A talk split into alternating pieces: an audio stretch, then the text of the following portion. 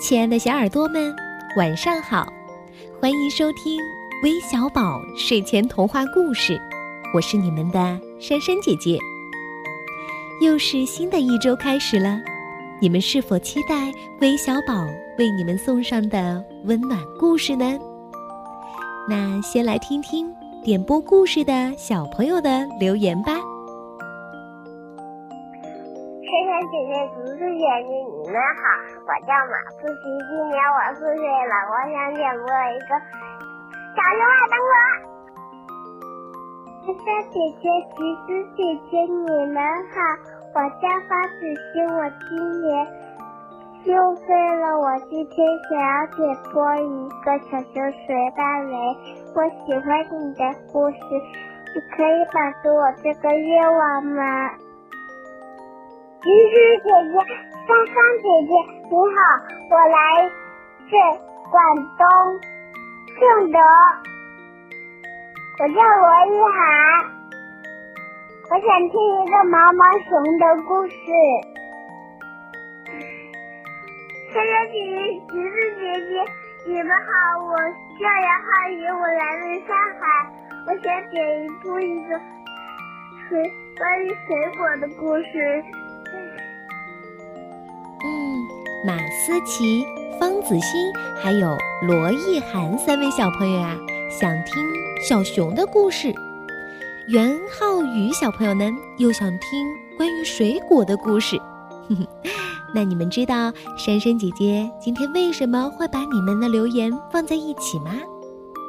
因为呀，今天的故事里有一只非常可爱的小熊，还有熊妈妈。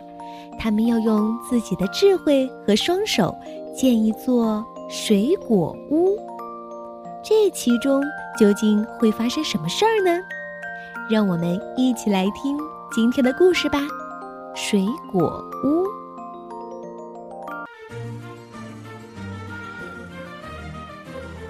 秋天到了，熊妈妈的果园里结满了水果，有红色的苹果。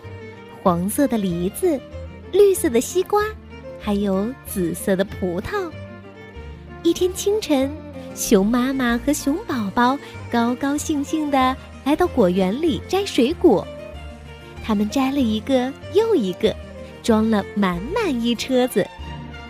熊妈妈在前面拉车，熊宝宝在后面推。哎呦，嗨呦！终于把水果运回了家。